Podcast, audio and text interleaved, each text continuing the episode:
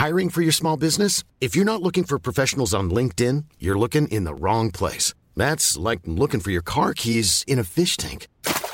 LinkedIn helps you hire professionals you can't find anywhere else, even those who aren't actively searching for a new job but might be open to the perfect role. In a given month, over 70% of LinkedIn users don't even visit other leading job sites. So start looking in the right place. With LinkedIn, you can hire professionals like a professional. Post your free job on linkedin.com slash people today.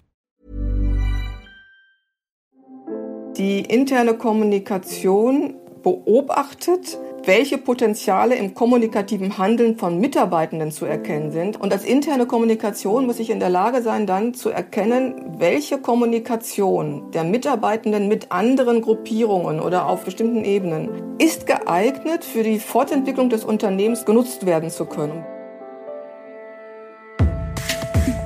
Think Beyond, der Podcast rund um interne Kommunikation. zeitgemäße interne Kommunikation geht weit über das klassische Kommunikationshandwerk hinaus. Kommunikatorinnen sind heute zugleich Dienstleisterinnen, Beraterinnen, Community Managerinnen und vieles mehr. Habt ihr euch auch schon mal gefragt, wo die Grenzen eurer Arbeit liegen? Und wann bleibt heute überhaupt noch Zeit, sich auf das wesentliche Instrument der Kommunikation zurückzubesinnen, unsere Sprache? Unser heutiger Gast ist Sprachwissenschaftlerin und Professorin für Unternehmenskommunikation an der Hochschule Hannover. Bei Siemens und Infineon war sie viele Jahre selbst in der Praxis tätig. Heute fungiert sie unter anderem als Jurymitglied beim Incometer Award für erfolgreiche interne Kommunikation. Herzlich willkommen, Professor Dr. Ulrike Buchholz. Ich freue mich sehr, dass du hier bist, Ulrike. Danke, Philipp. Das war eine wirklich tolle Einführung. Vielen lieben Dank. Ich freue mich auch, dass ich da sein darf und ein wenig über Sprache womöglich plaudern darf. Ja, das ist auch äh, tatsächlich das erste Thema, oh. über das ich mit dir sprechen möchte. Ähm, und zwar ähm, zu den klassischen und unmittelbaren Handwerkszeug von KommunikatorInnen gehört ja die Sprache. Wird deren Bedeutung denn aus deiner Sicht angesichts der großen Komplexität einer professionellen internen Kommunikation heute unterschätzt? Nach meiner Meinung ja, weil du über Sprache ähm, viele Bilder erzeugst, die bestimmte ähm, ja, Erscheinungen sozusagen äh, transportieren. Und das muss auf jeden Fall, je mehr wir in dieser komplexen, unberechenbaren Welt leben, klar und deutlich sein, damit in unserem Fall die Mitarbeitenden sich besser orientieren können. Mhm. Woraus genau erwächst denn die Bedeutung unserer Sprache? Sind das diese Bilder, die du ansprichst, oder steckt da noch mehr dahinter? Naja, natürlich steckt da auch insofern ähm, etwas dahinter, wenn wir jetzt die ganze Diskussion um ähm, wir im Allgemeinen ja führen. Aber wenn wir darüber hinaus denken, dann müssen wir uns auch im Klaren darüber sein, dass wir mit der Sprache bestimmte Aspekte des Daseins, also des Unternehmens zum Beispiel, ausdrücken und beleuchten, was dieses Unternehmen aber in seinen Werten vielleicht überhaupt nicht wirklich lebt oder auch nicht leben will. Aber die Sprache transportiert das möglicherweise. Und das ist noch viel zu wenig beobachtet und beachtet worden. Ich würde gerne mit dir nochmal über diese Bilder sprechen, die wir angesprochen haben. Ein Begriff, der uns heute ja immer wieder begegnet, ist das sogenannte Framing. Was ist das und besitzt dieses Konzept ähm, auch für die Arbeit der internen Kommunikation Relevanz? Na, Framing bedeutet ja, dass ich eine, eine, ein, ein Sachverhalt in eine, ein bestimmtes Licht ähm, rücke und ähm, es beleuchte unter einem bestimmten inhaltlichen Aspekt. Das ist etwas, was ich glaube, bei uns ähm, in der Kommunikation schon im Allgemeinen auch verwendet wird. Möglicherweise nicht immer so bewusst, das kann schon sein, aber im Prinzip nicht ungewöhnlich ist, weil ich ja klarstellen will, weil ich etwas ähm, aus einer Komplexität herausnehmen will. Aber im Grunde genommen, wenn man, selbst wenn man dieses, diesen Gedanken an Framing ähm, bewusst nutzt, hat man immer noch nicht klar im Bild, welche Wörter ich dafür benutze. Und darum geht es mir. Also die sogenannten Metaphern, die man, äh, die man nutzt und damit Bilder erzeugt. Das ist nicht einfach die Metaphern, die man im Allgemeinen schnell erkennen kann, die Bilder wie Herzeleid oder sowas, ne? also dass man sofort erkennen kann, was Sache ist, sondern es sind ganz äh, vielleicht normale Wörter, normale Begriffe, die aber im Zusammenhang mit dem, was ich vermitteln möchte, ein anderes Licht, ein anderes, ja, ein anderes Licht werfen und eine andere Bedeutung transportieren. Und das ist das Problem, was wir, glaube ich, äh, mehr und mehr haben, äh, ohne dass uns das bewusst ist, wie wir unsere Leitbilder beschreiben, wie wir unsere Visionen beschreiben etc. Um das äh, vielleicht für unsere ZuhörerInnen noch ein bisschen greifbarer zu machen, hast du ein Beispiel parat? Zum einen für eine Metapher und zum anderen auch für einen entsprechenden Frame, beziehungsweise, du hörst es vielleicht schon raus, da steckt noch eine weitere Frage drin, dem was ich sage, nämlich gibt es einen Unterschied zwischen diesen Frames und den Metaphern oder ist das eigentlich ähm, sehr nah beieinander? Na, das ist schon nah beieinander, weil ich ja ähm, ganz gezielt oder eben auch unbewusst bei Metaphern ja sehr häufig bestimmte Bereiche nehme, aus denen ich schöpfe. Also zum Beispiel ist das bei den Metaphern ja so, die übertragen Bedeutungen von einem Bereich auf einen anderen und betrachten so einen Sachverhalt im Lichte eines anderen Sachverhalts. Und zwar insofern, dass ich Komplexität dadurch reduzieren möchte und diese Denkmuster übertragen möchte. Und wenn du sagst, ein Beispiel, nehmen wir, nehmen wir das, was wir ganz häufig auch in Unternehmenstexten finden oder überhaupt da, wo Unternehmen sich äußern finden. Das ist äh, eine ganz klare Kriegsmetaphorik, ist vielleicht mittlerweile ähm, auch sehr viel bewusster, aber alles, was mit Strategie, mit Taktik zu tun hat, wenn man sagt, ich habe Fortschritte gemacht, ich habe Rückschläge erlebt, ähm, ich muss mit Wettbewerbsdruck kämpfen. Äh, das ganze Stichwort rund um Aggressivität. Wir müssen aggressiv angreifen. Das sind doch alles ähm, gebräuchliche Begriffe, die wir äh, in Unternehmensäußerungen verwenden, die aber transportieren, dass der Wettbewerb als Krieg gesehen wird. Und das ist möglicherweise jetzt gerade im aktuellen Fall allemal ähm, eine Problematik, aber auch vielleicht sonst. Vielleicht möchte das Unternehmen diese aggressive Thematik gar nicht so transportieren, wie es dann aber eben im Text ähm, dargestellt wird. Sind denn Frames ähm, vor diesem Hintergrund, den du gerade auch geschildert hast, etwas Gutes oder vielleicht auch etwas Schlechtes? Denn ähm, es handelt sich ja dabei ähm, gewissermaßen, würde ich jetzt mal in den Raum stellen, um ein manipulatives Element in unserer Sprache. Ja, aber das muss ja nicht von vornherein schlecht sein. Also ich will ja, wenn ich einen, Sachverhalt schildere, in der PR, wir bewegen uns da ja jetzt und in der internen Kommunikation allemal, will ich den ja übermitteln aus der Sicht, die ich für richtig halte oder die ich als Unternehmen für relevant erachte, wo ich den Diskurs hinführen möchte. Das muss ja nicht schlecht sein. Das Problem ist natürlich, dass es auch anders genutzt werden kann. Ne? Also von daher muss man sich das schon sehr gut vor Augen führen, was man nutzt. Aber ich betrachte es nicht als gut oder schlecht, sondern als nützlich. Und in dem Zusammenhang dann weitergedacht ist es ethisch vertretbar. Mhm. Also sollte man sich, das ziehe ich raus aus dem, was du sagst, zum einen ähm, bewusst sein, wo mit Frames gearbeitet wird und diese auch erkennen und ähm, zum anderen durchaus auch ähm, darüber nachdenken, wann und wo es ähm, sinnvoll ist ähm, und, und, äh, und äh, gewinnbringend für die eigene Arbeit gezielt mit solchen Frames zu arbeiten. Ja, also das finde ich weiterhin richtig, weil es einfach auch erleichtert in der, in der Kommunikation. Aber wir müssen uns mehr bewusst darüber sein, inwiefern wir möglicherweise Zielgruppen abschrecken dadurch, die wir ansprechen wollen, auch intern, äh, wo das Stichwort Inklusion vielleicht dann nicht mehr funktioniert, weil man sich ausgegrenzt fühlt. Und wenn man das nicht möchte, muss man darauf achten, dass die Sprache entsprechend einbindend sozusagen ist. Was passiert denn im Diskurs mit unserer Sprache? Also gibt es dort Besonderheiten, wo Argumente ausgetauscht werden, wo Dinge diskutiert werden, gegenläufige Positionen aufeinandertreffen? Inwiefern wirkt an diesen Stellen Sprache?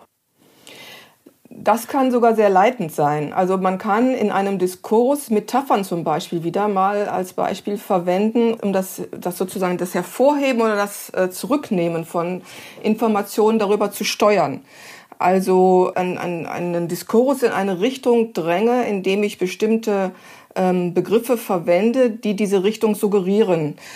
Also man kann, wenn man die, wenn man die ähm, Sprache konkret nutzt, in einem Diskurs bestimmte Blickrichtungen steuern. Zum Beispiel ähm, gibt es da eine, eine Untersuchung im Zusammenhang mit der ähm, Stammzellenforschung, genau, schon einige Jahre her, ist aber untersucht worden. Da gab es äh, mediales, einen medialen Diskurs in die Richtung, dass man diesen Begriff über den Rubicon-Gen verwendet hat.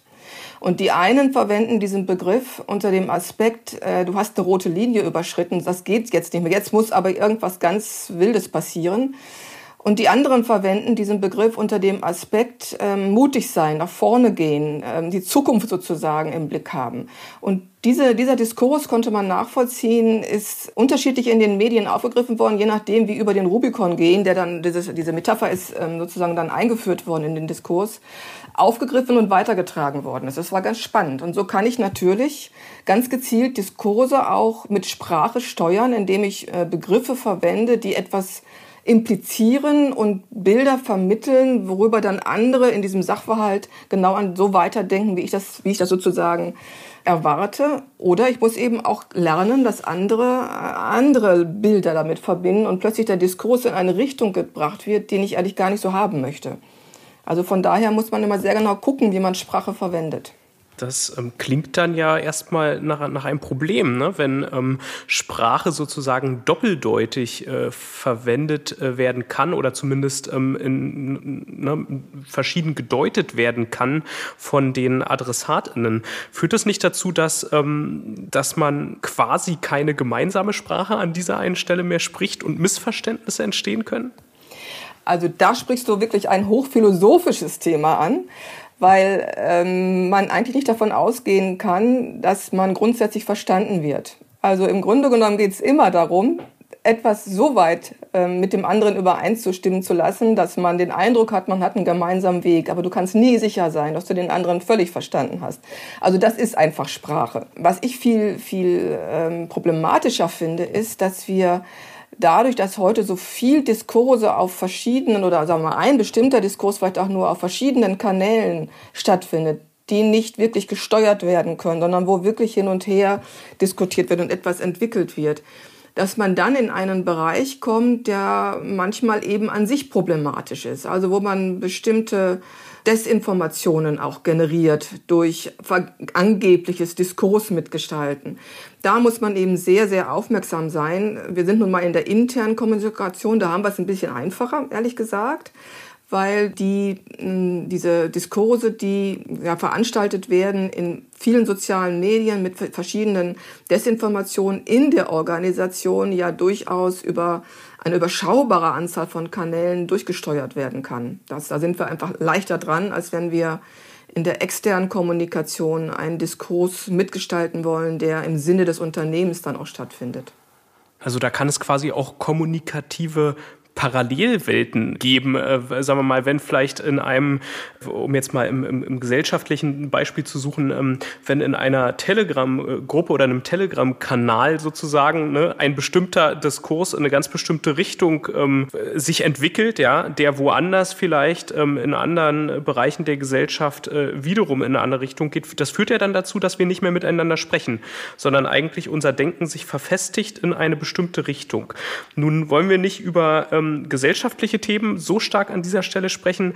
Aber das ist ja durchaus was, was man aus, auf das Unternehmen auch ähm, aus meiner Sicht übertragen kann. Denn wenn ich als Unternehmen, ich sag mal in der vielleicht offiziellen, ähm, institutionalisierten internen Kommunikation die berühmten Erfolgsgeschichten verkünde und ähm, äh, unterdessen sozusagen ähm, im informellen Gespräch meiner Mitarbeitenden in der Kaffeeküche oder auf dem Nachhauseweg ja, oder im privaten Chat ähm, die Dinge ganz anders bewertet werden, dann haben wir doch eigentlich genau das, oder?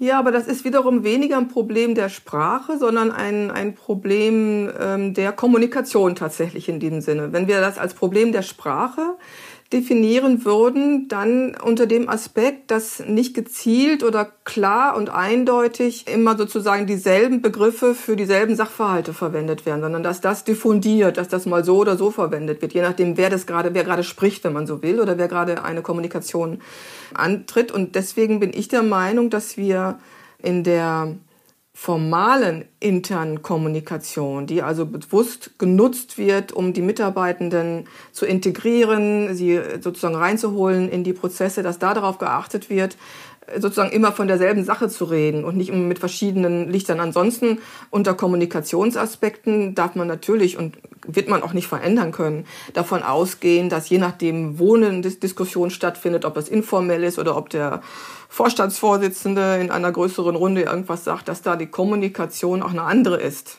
Aber es wäre sicherlich sinnvoll, bestimmte wesentliche Begrifflichkeiten immer wieder gleich zu verwenden oder zumindest in der internen Kommunikation immer wieder im Bewusstsein zu haben, dass eine, eine andere bildliche Darstellung möglicherweise als anderes assoziiert und von daher wiederum eine Kommunikation auslöst in eine Richtung, die man gar nicht so unterstützen möchte. Hört ihr noch oder lest ihr schon? Das Fachmagazin Beyond der SCM widmet sich seit 2013 wechselnden Themen aus dem Bereich interne Kommunikation. Lest Beyond als PDF oder Printmagazin und verpasst mit dem neuen Abo keine Ausgabe mehr. interne-kommunikation.net slash beyond. Wie wichtig ist sowas wie Wiederholung in unserer Sprache? Dinge zu wiederholen, Botschaften immer wieder sozusagen ähm, zu spielen. Das ist natürlich in der internen Kommunikation sicher ähm, wichtig, weil ich mir nie sicher sein kann, nur da, weil ich einmal eine Botschaft ausgesendet habe, ob die auch angekommen ist. Aber ähm, ist das auch ein Mittel sozusagen, um solche Bilder auch wirklich in die Köpfe der Bezugsgruppen ähm, äh, zu bringen? Und ähm, wie steht es da mit dem manipulativen Element? Ist das was, was man nutzen kann als Kommunikator in guten Gewissens? Naja, wie du schon sagst, man will ja auch ähm, bestimmte Aspekte ähm, in das Bewusstsein der Zielgruppen hineinbringen und mit einmal gesagt ist es halt nicht getan. Also von daher ähm, ist das schon richtig und ich finde auch nicht, ähm, dass es manipulativ in dem Sinne ist, sondern es ist verstärkend. Manipulativ wäre es dann aus meiner Sicht, äh, wenn ich es tue zum Zweck des Misssteuerns, wenn man so will. Also dass man Menschen in eine Richtung bringen will, die für die Menschen nicht gut ist und auch vielleicht für die Organisation nicht gut ist. Also dieses Wiederholen ist eigentlich gar nicht so ein Aspekt der Sprache. Der Aspekt der Sprache ist im Grunde genommen das immer wieder Erkennen gleicher Muster. Also dass ich immer wieder nachvollziehen kann, das ist jetzt gemeint. Also wenn ich mal äh, eben bei meiner Metapher war, äh, mit der Kriegsmetaphorik, es kann ja sein, dass ein Unternehmen sich kriegerisch auch ähm, darstellen möchte. Das ist dem Unternehmen ja überlassen. Dann ist das eben auch völlig okay, so zu, zu kommunizieren. Unter normalen Umständen, vielleicht momentan auch nicht so. Ähm, dann sollte das aber auch immer so gemacht werden und nicht irgendwie eine, eine weiche, nicht äh, im Wettbewerb stehende Strategie beispielsweise vermittelt werden, sprachlich gesehen. Und auf der anderen Seite bin ich auch der Meinung, ein Unternehmen braucht sowas wie eine Reflexionssprache. Also etwas, was, wo sich jeder, wenn man in der, in, im internen Dialog oder im internen Diskurs vielleicht sogar ist, darauf verlassen kann, dass, wenn diese Begrifflichkeit verwendet wird, immer das auch damit gemeint ist, damit man auch miteinander über Entwicklung des Unternehmens, über Positionen des Unternehmens etc. leicht kommunizieren kann, weil man weiß, der Mensch hat jetzt dieses, diesen Begriff verwendet, der bedeutet bei uns dies und das. Also von daher, das nenne ich so Reflexionssprache. Hilft das auch, als Miteinander klarer gemeinsam zu ziehen? Mhm. Also ich nehme mit, ähm, es braucht eine Konsistenz und es braucht eine gemeinsame Sprache in einer Organisation nach Möglichkeit. Ähm, ne, ich würde ähm, gern noch mal ein bisschen weg von, ähm, von dem Thema Sprache hin zum Thema Diskurs ähm, gehen. Wir leben ja gegenwärtig in einer Welt, in der es teilweise gar nicht mehr möglich scheint, nüchtern Argumente auszutauschen. Das ist was, das äh, ist vielleicht eher ein gesellschaftliches Thema, ähm, ist aber auch was, was in Unternehmen reinschwappt. Was ähm, können wir, was können KommunikatorInnen, was können äh, Organisationen tun, wenn der Diskurs zwischen verschiedenen Gruppen der Belegschaft ähm, oder an bestimmten Stellen zu Ende ist? Ähm, lässt er sich wiederbeleben?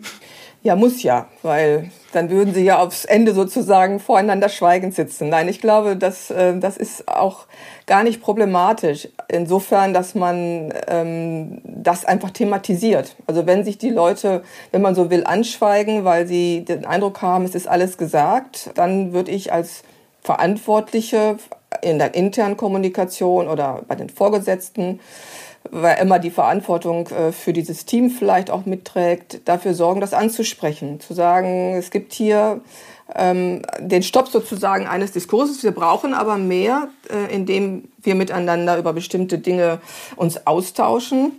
Jetzt ähm, lasst uns darüber reden, wie das zum, zum äh, Stoppen gekommen ist. Das hat ja irgendeinen Grund gehabt und das wieder aufzubrechen sozusagen. Also es ist fast schon mehr so eine Teamtherapie, glaube ich, was dahin, was da kommen muss.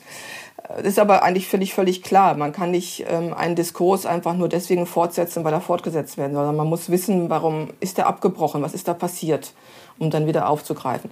Wenn man jetzt sagen würde, okay, es ist jetzt alles äh, vielleicht ein zu großer Komplex, dann würde es aber dennoch ein Verständnis sein, denke ich, dass die interne Kommunikation an neutraler Stelle thematisiert, dass an irgendeiner anderen, äh, in an irgendeiner anderen Situation ein Diskurs, ein Dialog abgebrochen ist, der aber für die Entwicklung des Unternehmens wichtig ist und in dieser Art und Weise das Bewusstsein darüber vielleicht nochmal klar macht. So würde ich sagen, kann man ihn wiederbeleben.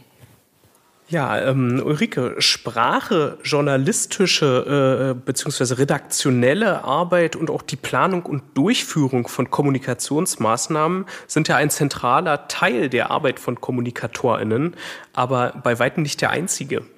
Welche Rollenkonzepte unterscheidest du denn für die interne Kommunikation und welche Entwicklung konstatierst du diesbezüglich? Ja, das ist ganz spannend, was wir da, ähm, was wir da so sehen. Das klassische Rollenkonzept ist ja im Prinzip äh, interne Kommunikation als Rolle der Dienstleisterin.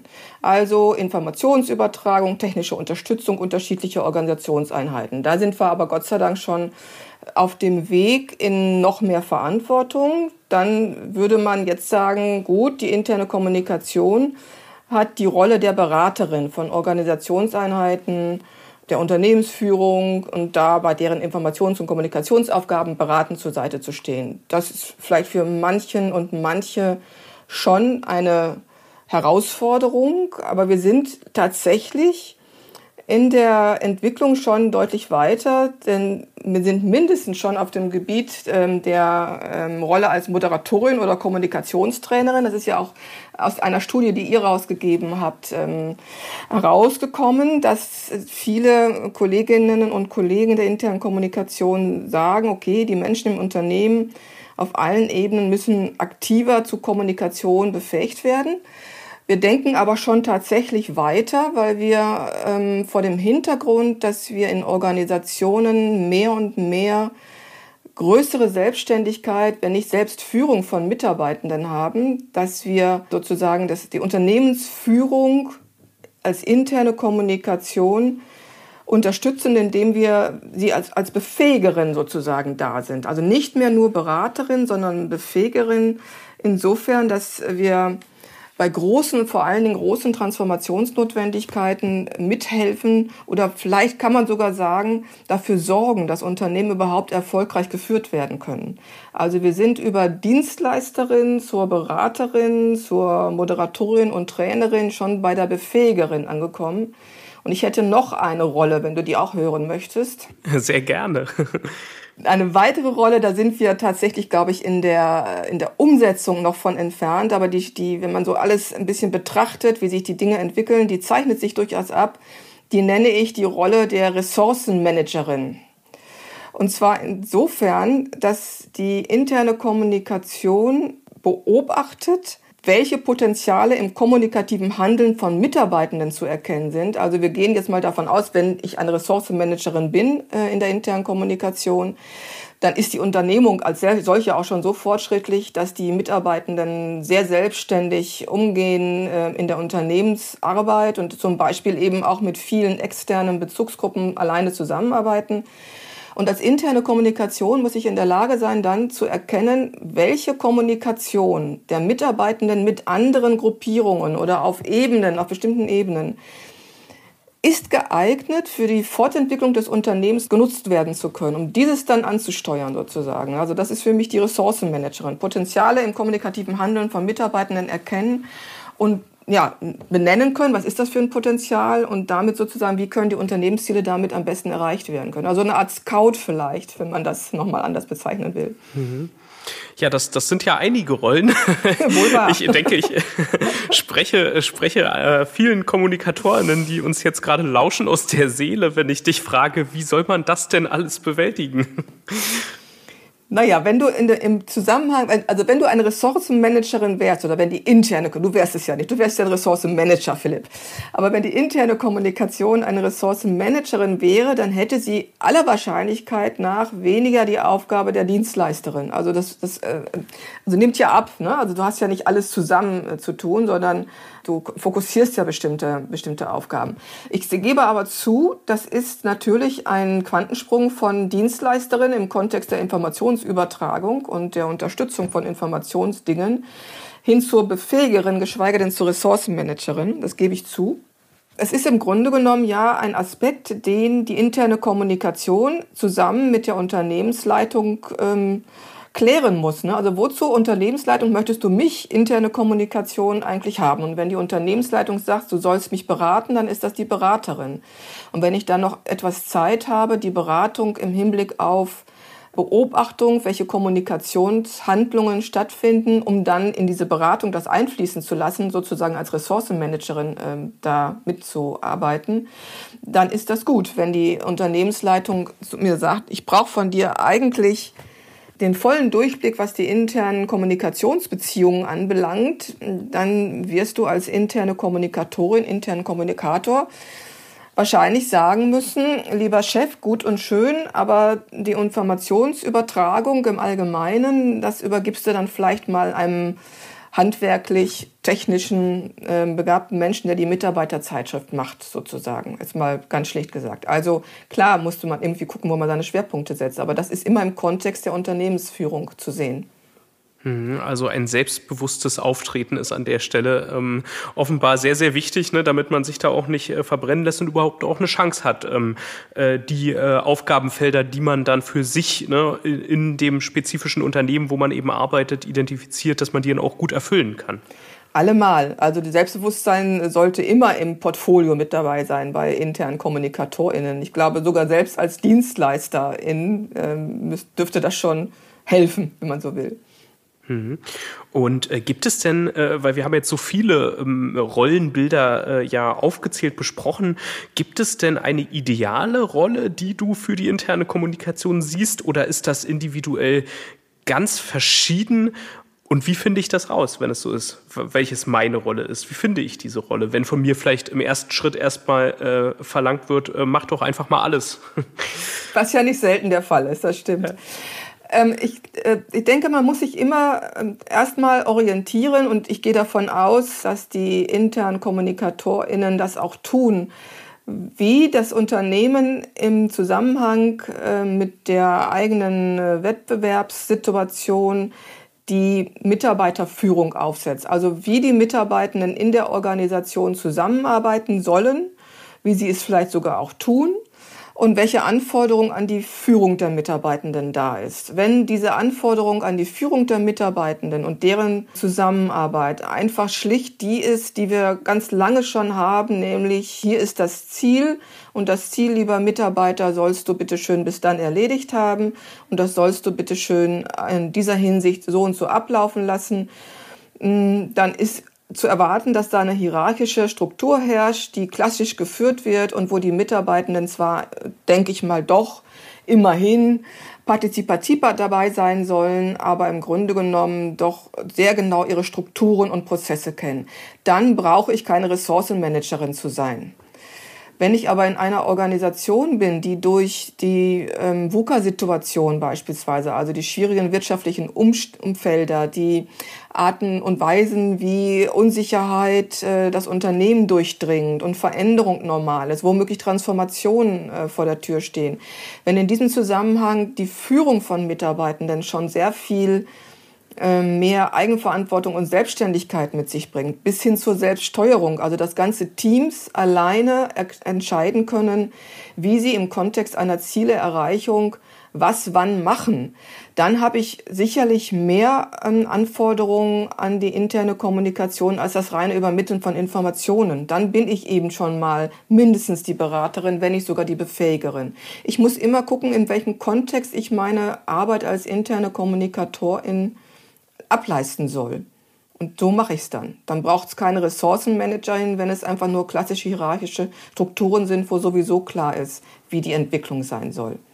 Mhm, und es geht sicher auch um die Kompetenzen, ne, die mir überhaupt sozusagen zugestanden werden für meine Arbeit. Das ist ja auch durchaus unterschiedlich, in welchen unter welchen Rahmenbedingungen man dann dort ähm, äh, arbeitet und hat mit der Erwartungshaltung zu tun. Jetzt sehen wir ja, ähm, dass äh, im Vergleich zu früher äh, das Aufgabenfeld äh, ja nicht etwa äh, gleichbleibend ist oder, oder, oder gar übersichtlicher wird, sondern ganz im Gegenteil, es ist wesentlich größer geworden.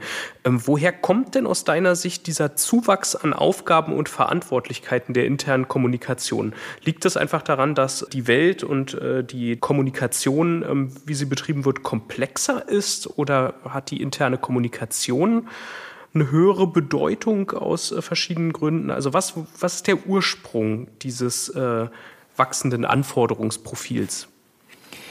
Der ist tatsächlich nicht aus sich heraus. Also wenn du jetzt fragst, äh, hat sie eine ähm, höhere Bedeutung? Hat sie, aber nicht, weil sie einfach jetzt mal eine höhere Bedeutung zu haben hat, sondern weil tatsächlich die Anforderung an Unternehmensführung so viel größer geworden ist und damit eben auch die Bedeutung der internen Kommunikation bei der Unterstützung der Unternehmensführung.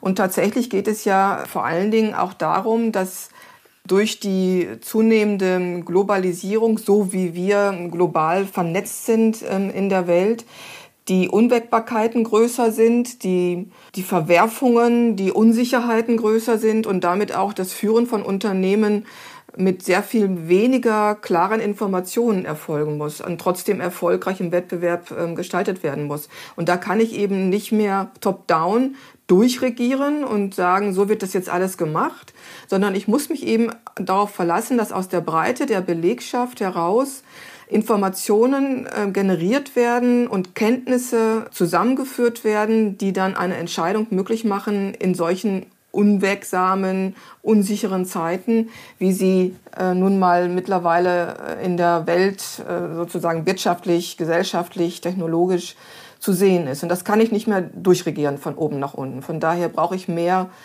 Selbstständigkeit der Mitarbeiter. Und das hat wiederum zur Folge, dass ich eben tatsächlich nicht mehr die einfache Dienstleisterin sein kann als interne Kommunikation, sondern dafür sorgen muss, dass die Mitarbeitenden miteinander mehr ins Gespräch kommen, dass die Vernetzung unter den Mitarbeitenden besser gelingt, dass sie sich eben austauschen können im Sinne des Führens von Unternehmensnotwendigkeiten. Und das hat zur, Bedeutungs-, zur Bedeutungsstärkung der internen Kommunikation ganz stark beigetragen.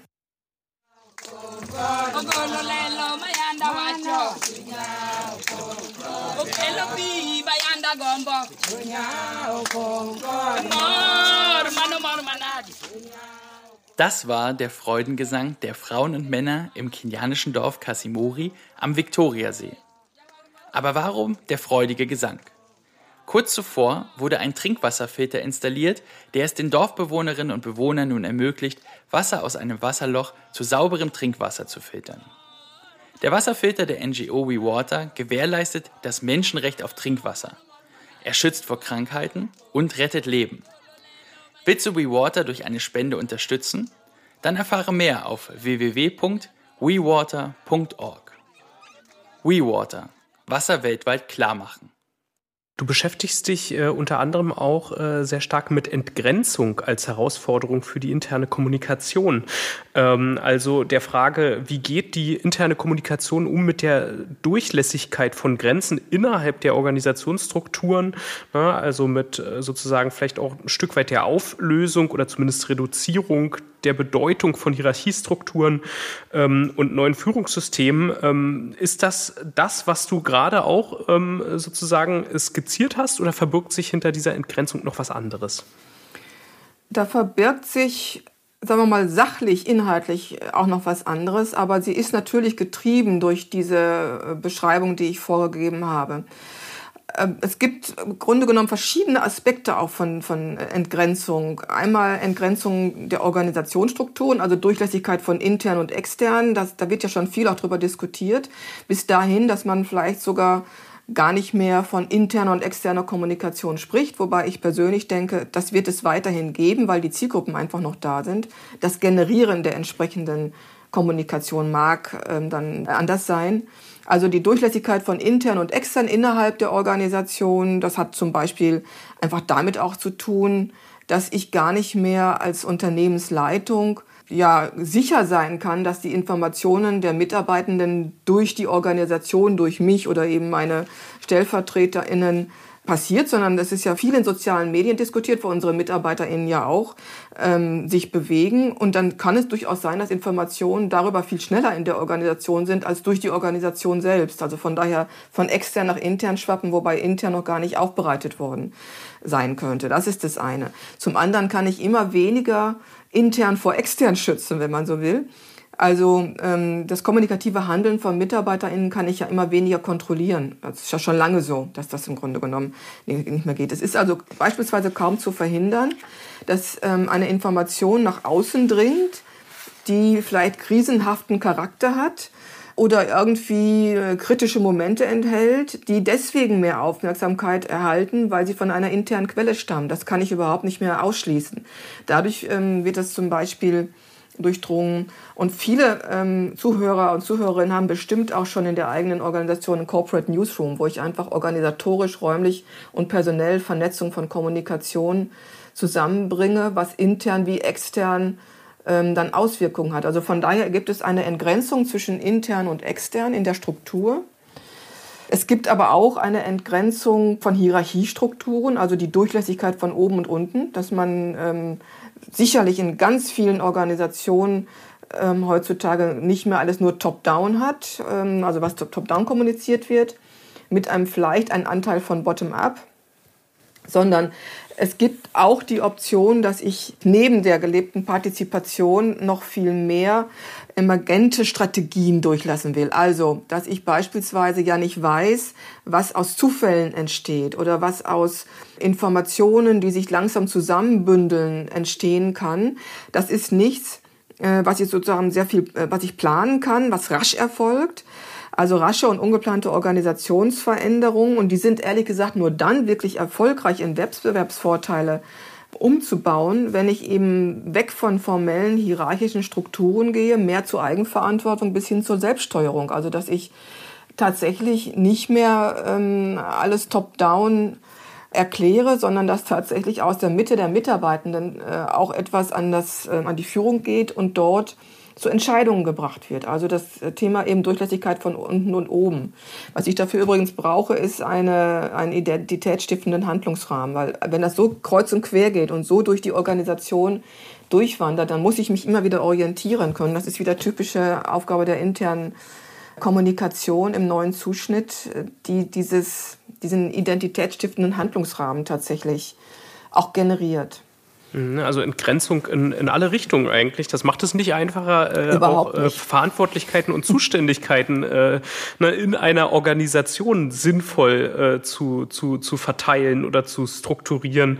Ähm, was, was ergibt sich denn für Organisationen, wenn man also mit Blick auf ihre Strukturen aus dieser Entgrenzung, die du beschreibst? Gibt es ähm, sozusagen Ansätze, Beispiele, einige davon hast du angesprochen, Stichwort Newsroom, wie Unternehmen mit dieser neuen Situation umgehen.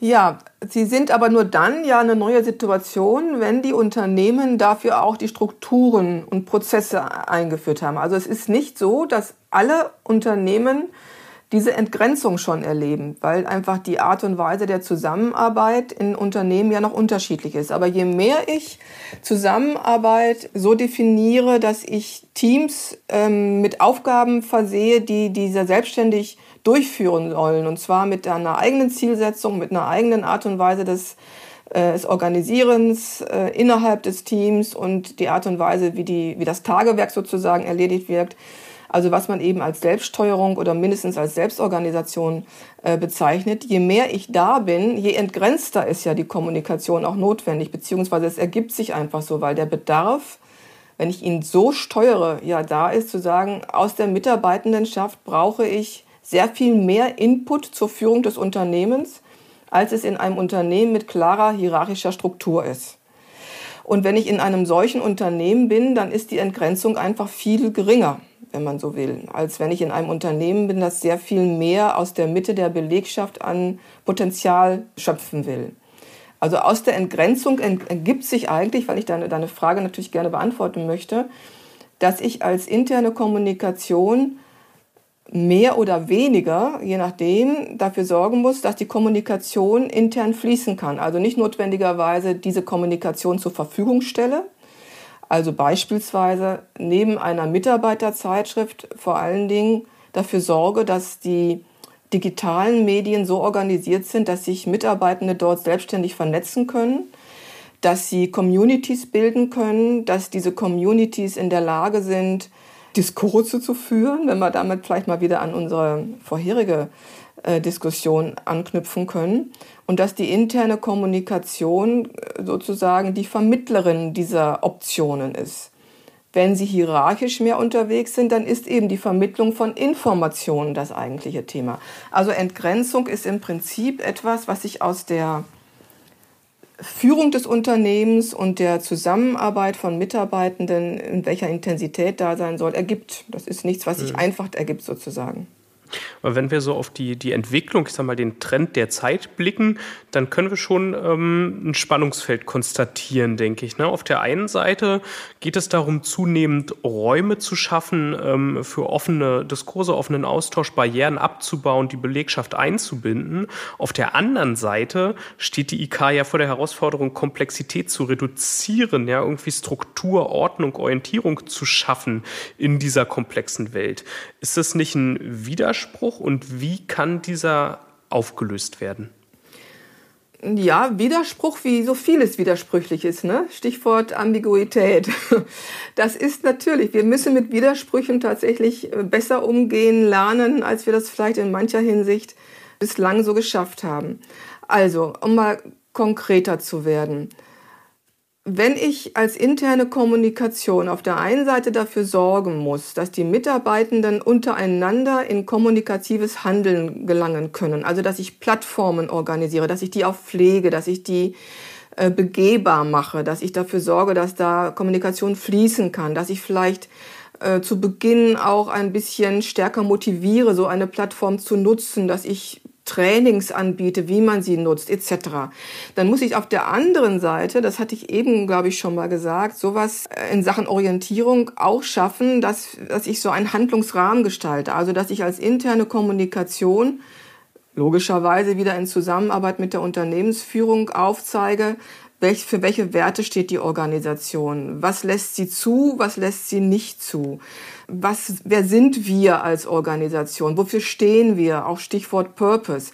Wie sind wir verknüpft mit der, mit der Umwelt? Also wie treten wir auf im Hinblick auf KundInnen, auf LieferantInnen, auf andere Zielgruppen extern? Also wer sind wir? Wo stehen wir? Wofür stehen wir?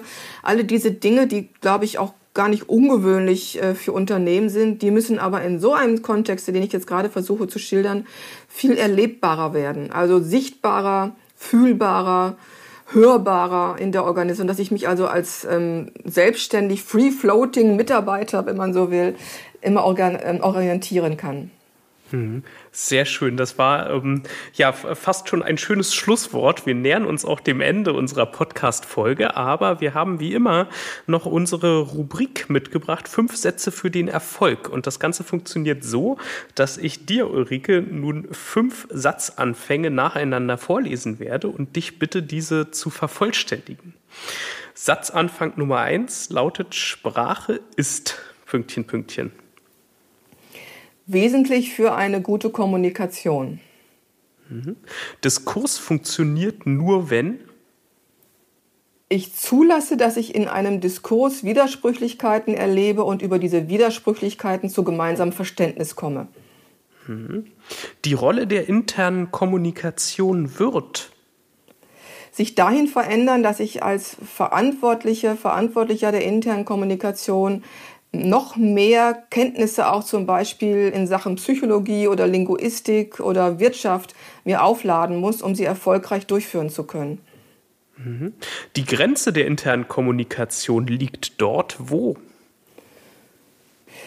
Sie im Grunde genommen gar nicht zu erwarten ist, nämlich ich sehe keine Grenze der internen Kommunikation. Aus meiner Sicht sind selbst externe Kommunikationssituationen intern zu steuern, weil es ein Informations- und Führungsinstrument ist.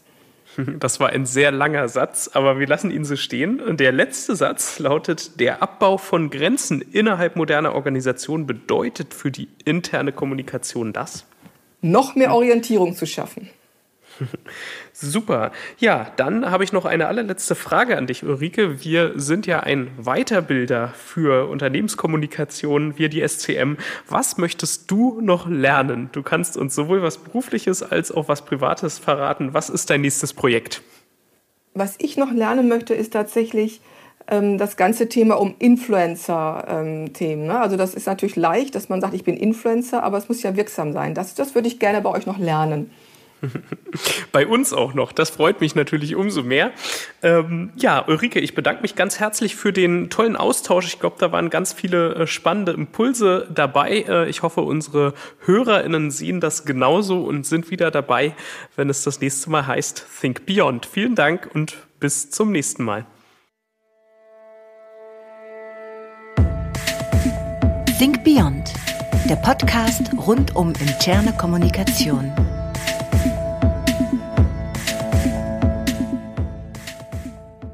Think Beyond ist ein Podcast der SCM und wird produziert von Hill Productions.